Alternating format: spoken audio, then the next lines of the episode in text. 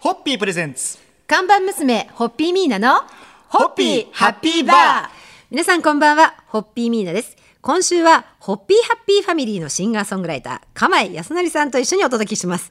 どうぞよろしくお願いしますお願いいたします。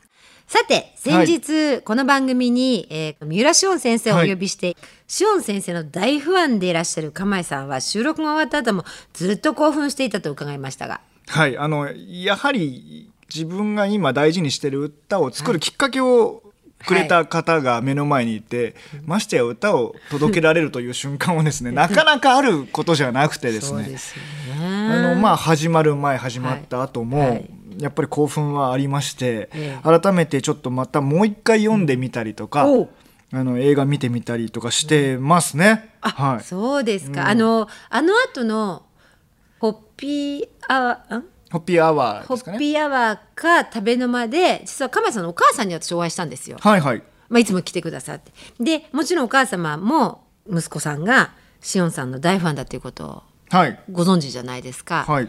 で、しおんさんがこの番組にゲストでお見えになって、鎌谷さんがお会いになったっていうことを、多分鎌谷さんのフェイスブックで、はい。はい。あの、お知りになって、はいなんてことだと。はい。で、私実はお母さんからすごいお礼を言っていただいたんです。あ、なるほど。それは本当皆さんありがとうございました。ありがとうございます。いえどういたしましてっていうことで、はいええあの私思ったのはお母さんがそれぐらいおっしゃるぐらいだから本当に亀井さんって三浦紫音さんのことが好きなんだなって改めてその時思ったんですそうですね。だから本当に僕の多分その潜在資料にも一行書いてあるように、周りの方にやっぱりこの小説がきっかけでこれが生まれましたっていう、あの愛に生かされてという曲が生まれましたっていうのはすごくよく話していたので、はい。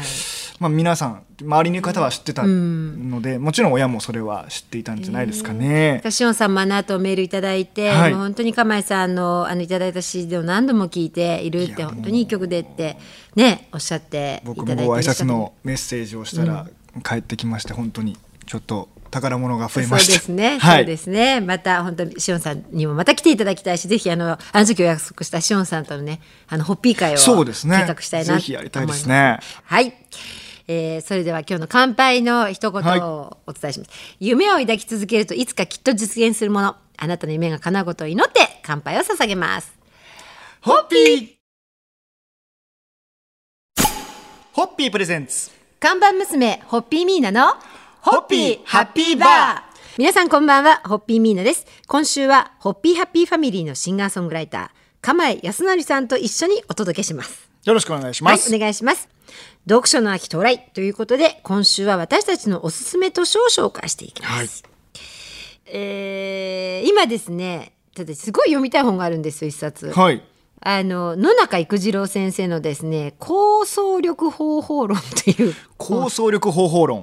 もうこれからの時代は想像力を超えた構想力だと。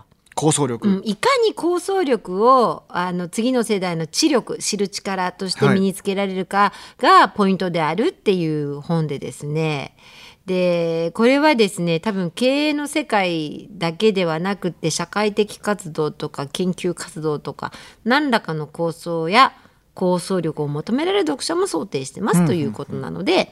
あのちょっとはいもう手元には来てるんですがまだページ開けてないんですけれどもなんかねこなんかこの野中先生の本に次の世代に求められる力がね書かれてるような気がしてですね今すごく読みたいんですこの本は。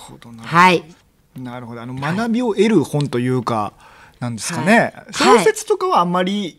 や今は、小説もそうですね。本屋さん行ってよければビビッと買うんですけど今手元にはないけど何かありますか？えこれはですねあのーまあちょっと実は途中で挫折してしまった本とかあるじゃないですか子供の頃に。あえて僕「罪と罰」ドストエフスキーの「罪と罰」あれすごいあの罪と罰ってやっぱりタイトルに惹かれて子供の頃、はいはい。でチャレンジしたんですけどやっぱり飽きちゃってですね。ちょっと待って罪と罰というタイトルに子供の頃惹かれたんですか？なんかミステリーかなみたいな感覚があったんあです。はいはいはいはいはいはい。でちょっとでやっぱり読んでて上巻は読み終わったんですけど下巻に行けなかったんですね。確かす2冊あると思うんですけど、文庫本でも結構な分量があるんですけど、それをちょっといつかちゃんと読みたいなという。ではあのこの秋はですね秋ですね。罪と罰 下巻に挑戦していただきたいと思います。はい、はい。えーそれでは、えーこの番組をお聞きの皆さんもぜひこの秋気になる一冊「罪と罰」でしょうか を手に取って読んでみませんか？ホッピー！ホッピープレゼンツ。看板娘ホッピーミーナのホッピーハッピーバー皆さんこんばんはホッピーミーナです。今夜も私の前にはホッピーハッピーファミリーのシンガーソングライター釜江康則さんがいらっしゃいます。よろしくお願いします。よろしくお願いします。はい。読書のあの秋読書の秋到来ということで、はい。今夜僕が一冊セレクトしたいなと思うんですけど、はい。読書の秋そして芸術の秋でもあるので、はい。はい。僕ちょっとあの小説とかではなくてちょっと趣味本。趣味本。趣味本ということで猫パブリッシング社のはい。RM モデルズというですね、鉄道向け雑誌をちょっとおすすめしたいとなんかなんか昔一冊いただいた気がしますけど。そうなんです。これ僕実は出てまして。そうでしたよね。まあ、N ゲージのレイアウトをね、はい。鉄道模型のレイアウトを作ってシンガーソングライターが作る鉄道模型レイアウトということで取り上げていただいたんですけど、まあ、僕その猫パブリッシング社のその RM モデルズはやはりちっちゃい頃からやっぱり好きで読んでて、難しくすその鉄道模型に関する知識がそんなに深くもなく浅くもなくちょうどいい塩梅に収まってるんですね。だからこれから始められる方はい。にもおすすめの一冊というあで、れモデルズですか、はい。シンガーソングライターが作る鉄道模型って、はい。特徴は何だったんですかその時？というか釜江さんが作るというのかな？僕は割とその場で組みながらとかその場に広げて作りながら風景を変えていったりとかアレンジを変えていくみたいなこういう風な線路配置だったら山やっぱこっちに作ろうかなみたいな。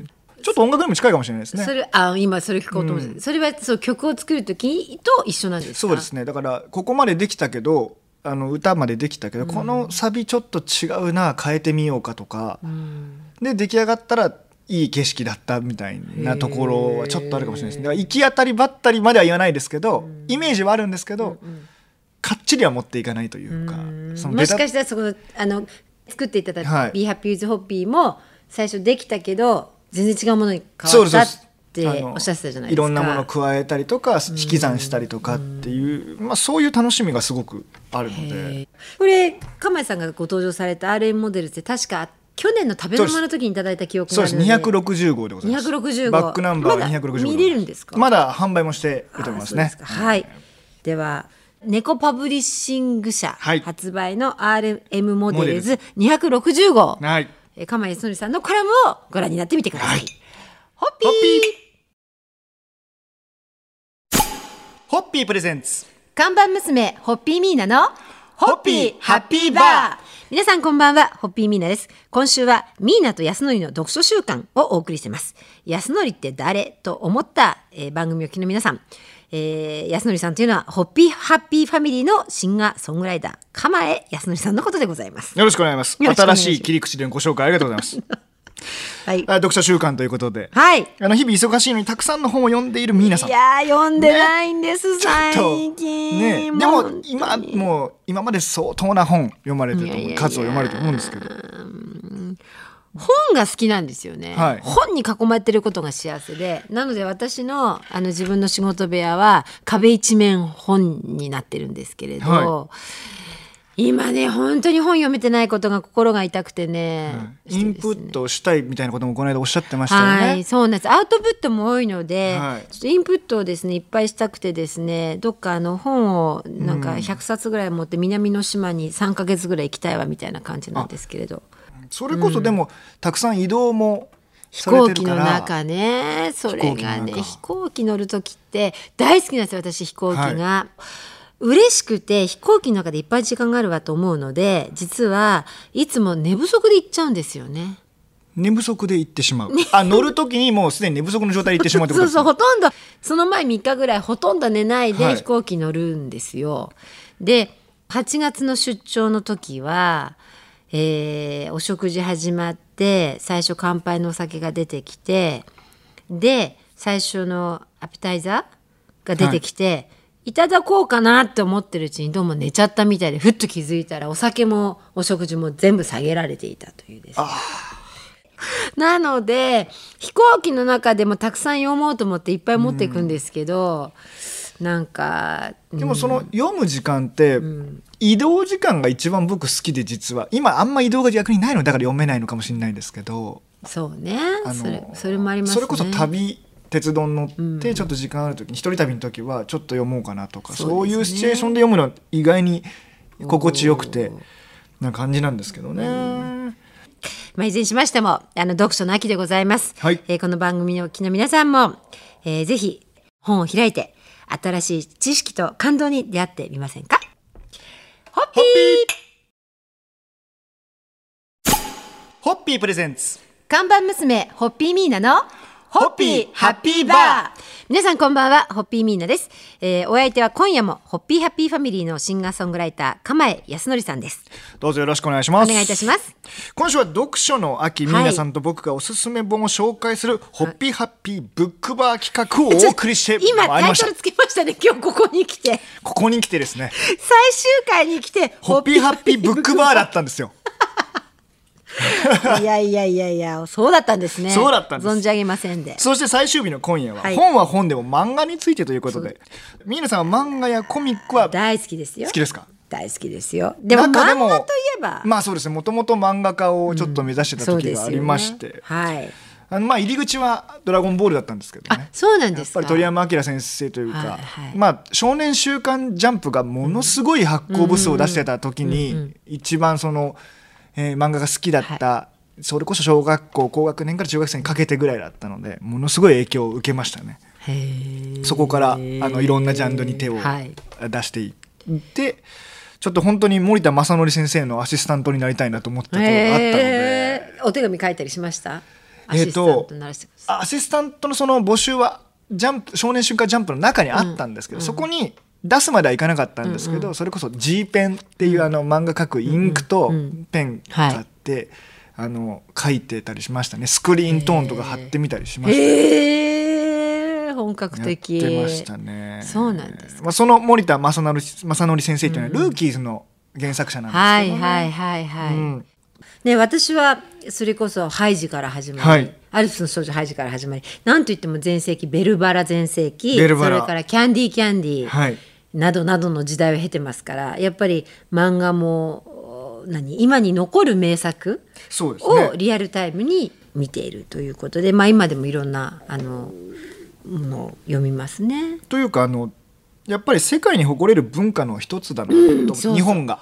えーっと6年ぐらい前に MIT マサチューセッツ工科大学にプラッと遊び行った時、漫画研究会っていうのがありました。はいはい。漫画ってね日本語になってるんですよ。まあ、柔柔道とかに続く感じですよねだから。